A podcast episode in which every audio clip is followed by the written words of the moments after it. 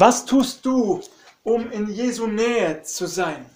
Welche Wege gehst du? Was nimmst du auf dich, um Jesus nahe zu kommen? Was ist es dir wert? Heute Morgen möchte ich euch mit hineinnehmen in eine Geschichte, in die Geschichte eines Mannes, der vieles auf sich nimmt, dem kein Weg zu weit ist, der nichts scheut, um Jesus nahe zu sein, der unbedingt in Jesu Nähe kommen möchte, der unbedingt mehr über diesen Mann aus Nazareth erfahren möchte. Und so lese ich uns aus dem Lukas-Evangelium Kapitel 19 zunächst die Verse 1 und 2. Und er ging nach Jericho hinein und zog hindurch. Und siehe, da war ein Mann mit Namen Zachäus, der war ein Oberer der Zöllner und war reich. Unser Herr Jesus zieht durch Jericho hindurch. In Jericho wohnte ein Mann mit Namen Zachäus, ein Oberer der Zöllner, der reich war. Die Zöllner arbeiteten mit der römischen Besatzungsmacht zusammen. Man könnte fast sagen, sie waren Angestellte der Römer. Sie trieben sozusagen im Auftrag der Römer den Zoll ein.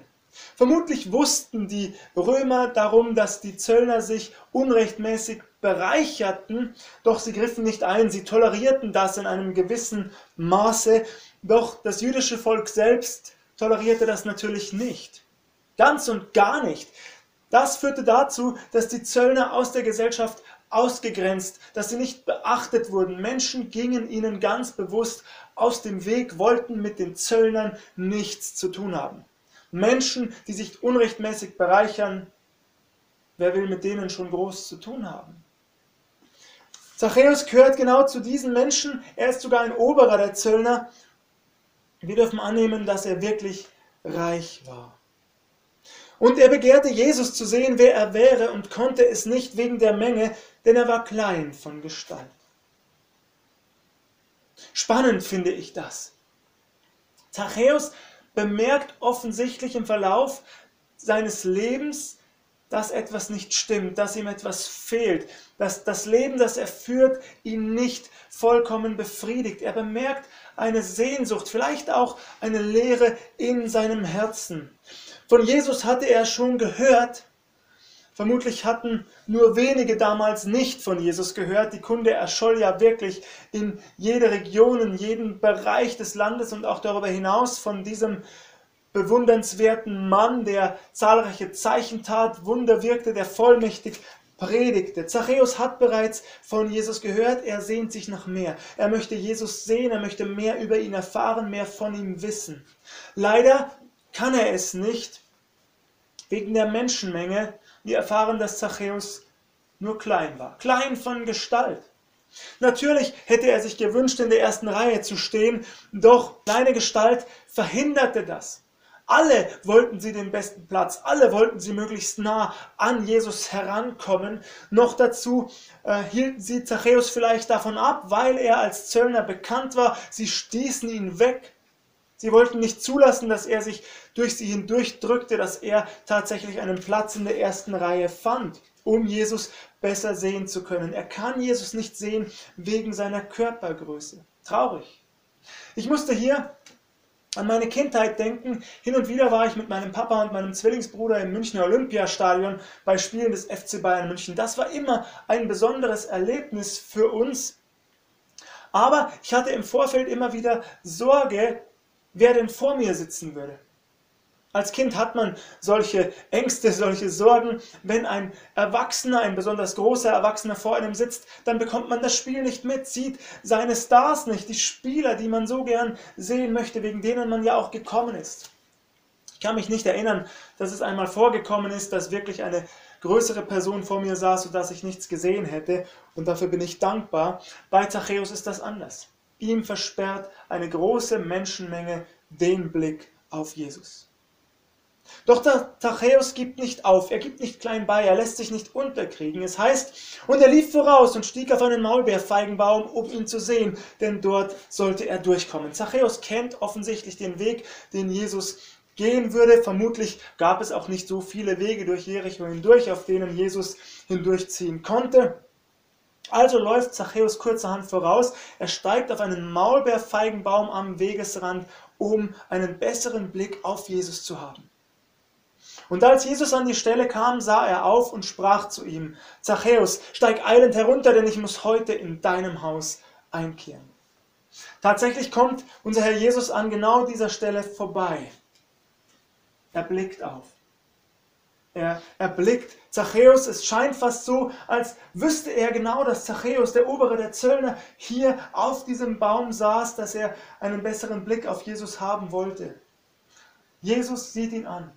Nicht nur kurz, nicht nur oberflächlich. Er sieht ihm in die Augen, er sieht ihm mitten hinein in sein Herz. Er kennt den Wunsch des Zachäus sein Leben zu verändern. Er kennt den Wunsch des Zachäus, mehr über Jesus zu erfahren, in seiner Nähe zu sein. Er kennt die Sehnsucht im Herzen des Zachäus. Und so spricht er ihn an, Zachäus, steig eilend herunter, denn ich muss heute in deinem Haus einkehren.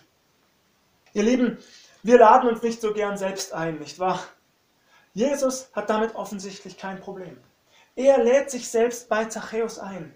Zachäus, steig herunter von dem Baum. Ich muss heute bei dir zu Gast sein. Vielleicht hat Zachäus sich im ersten Moment darüber gewundert, doch wir erfahren, und er stieg eilend herunter und nahm ihn auf mit Freuden. Zachäus ärgert sich also nicht. Auch seine Verwunderung, falls er sich denn überhaupt gewundert hat, hält nicht sehr lange an. Im Gegenteil, er steigt umgehend von diesem Maulbeerfeigenbaum herunter und nimmt Jesus mit Freuden auf.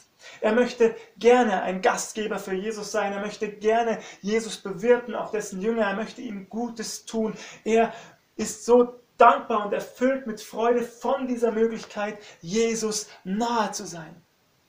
In seinem Haus mehr von Jesus zu erfahren. Da sie das sahen, murrten sie alle und sprachen, bei einem Sünder ist er eingekehrt. Die Menschenmenge bekommt das natürlich mit und alle murren sie. Darunter vermutlich auch Schriftgelehrte und Pharisäer, die Anführer des jüdischen Volkes, die sich ja immer wieder genau darüber geärgert haben, dass Jesus Umgang mit Sündern hatte, welcher Art auch immer. Jesus war den Sündern immer nahe, ihm waren diese Menschen wichtig, doch das versteht die große Menschenmenge nicht. Es ist ihnen unbegreiflich, wie das sein kann, dass Jesus mit Sündern Umgang pflegen möchte, dass er sogar in deren Häuser geht, mit ihnen zu Tisch liegt, mit ihnen isst und trinkt. Und so murren sie darüber, warum muss er schon wieder zu einem Sünder gehen? Warum gerade zu diesem Zachäus? Und so spucken sie verächtlich aus auf den Boden. Warum kommt er nicht zu uns, zu angesehenen Mitgliedern der Gesellschaft, die rechtschaffenen Berufen nachgehen, die sich nicht ungerechtfertigterweise bereichern. Wieso muss es Zachäus sein? Bei einem Sünder ist er eingekehrt. Zachäus aber trat herzu und sprach zu dem Herrn, siehe Herr, die Hälfte von meinem Besitz gebe ich den Armen, und wenn ich jemanden betrogen habe, so gebe ich es vierfach zurück. Wir dürfen annehmen, dass das bereits im Haus des Zachäus geschieht, dass sich diese Szene sozusagen bereits im Haus des Zachäus abspielt. Zachäus tritt an unseren Herrn Jesus Christus heran und er sagt zu ihm einen tollen Satz, bewundernswerte Sätze. Siehe Herr, die Hälfte von meinem Besitz gebe ich den Armen. Und wenn ich jemanden betrogen habe, so gebe ich es vierfach zurück. Die Hälfte seines Besitzes gibt Zachäus in einem Augenblick weg an die Armen, an die Bedürftigen, an die, denen es sehr viel schlechter ging als ihm, an die Obdachlosen, an die, die nicht genug zu essen und zu trinken hatten, die kaum wussten, wie sie den nächsten Tag überstehen sollten. Zachäus löst sich in einem Augenblick von seinem Besitz und tut damit Gutes mit der Hälfte seines Besitzes. Den Rest behält er nicht etwa für sich, nein, er setzt sogar sozusagen noch eines obendrauf. Er sagt, wenn ich jemanden betrogen habe, so gebe ich auch das vierfach zurück. Ich erstatte es vierfach. Zunächst einmal bekennt Zachäus sich schuldig. So kann man es durchaus formulieren. Er gibt zu, dass er Menschen im Laufe der Zeit betrogen hat. Und das werden vermutlich nicht wenige gewesen sein. Er hat Menschen betrogen. Er hat ihnen mehr abgenommen, als er es hätte dürfen. Er gesteht das vor Jesus.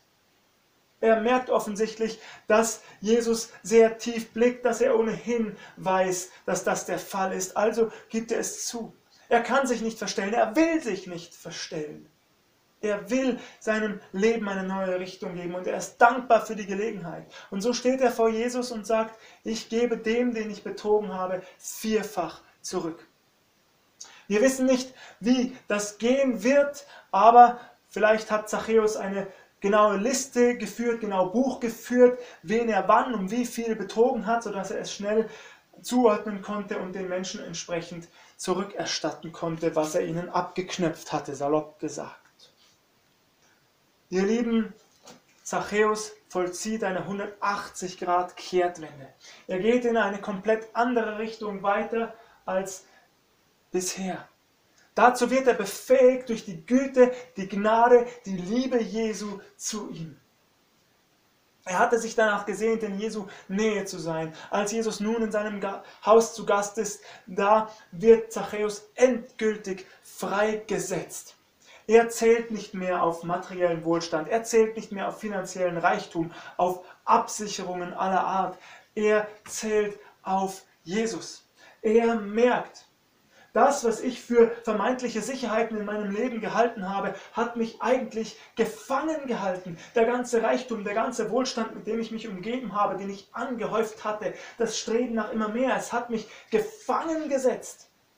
Es hat mich gebunden, es hat mich gefesselt. Ich wurde eigentlich davon in Ketten gelegt, von diesem Mammon, an den ich mein Herz verloren hatte, lange Zeit meines Lebens.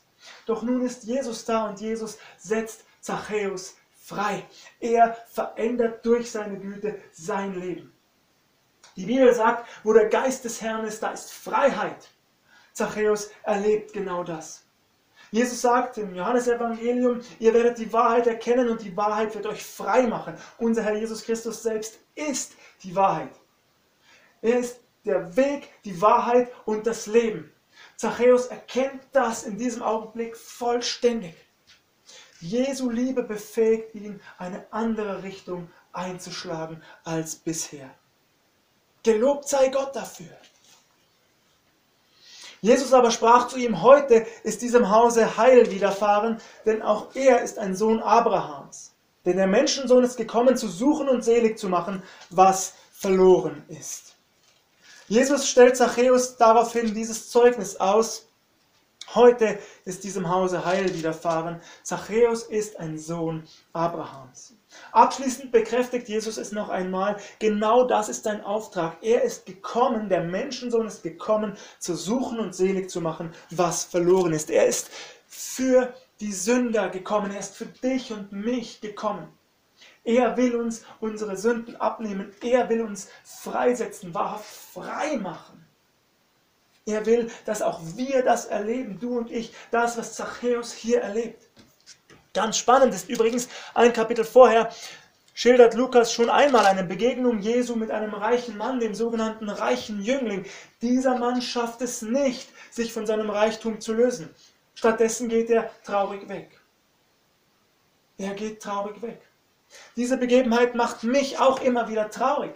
Dieser Jüngling schafft es nicht, seinen Wohlstand hinter sich zu lassen und Jesus zu folgen. Umso schöner, dass Lukas gleich im nächsten Kapitel, eben in Kapitel 19, diese Begebenheit von Zachäus schildert, der es schafft, der es mit Jesu Hilfe schafft, sein Leben zu verändern, sich zu lösen von dem toten Mammon. Jesus möchte auch dich und mich freisetzen. Wir alle sind unterschiedlich.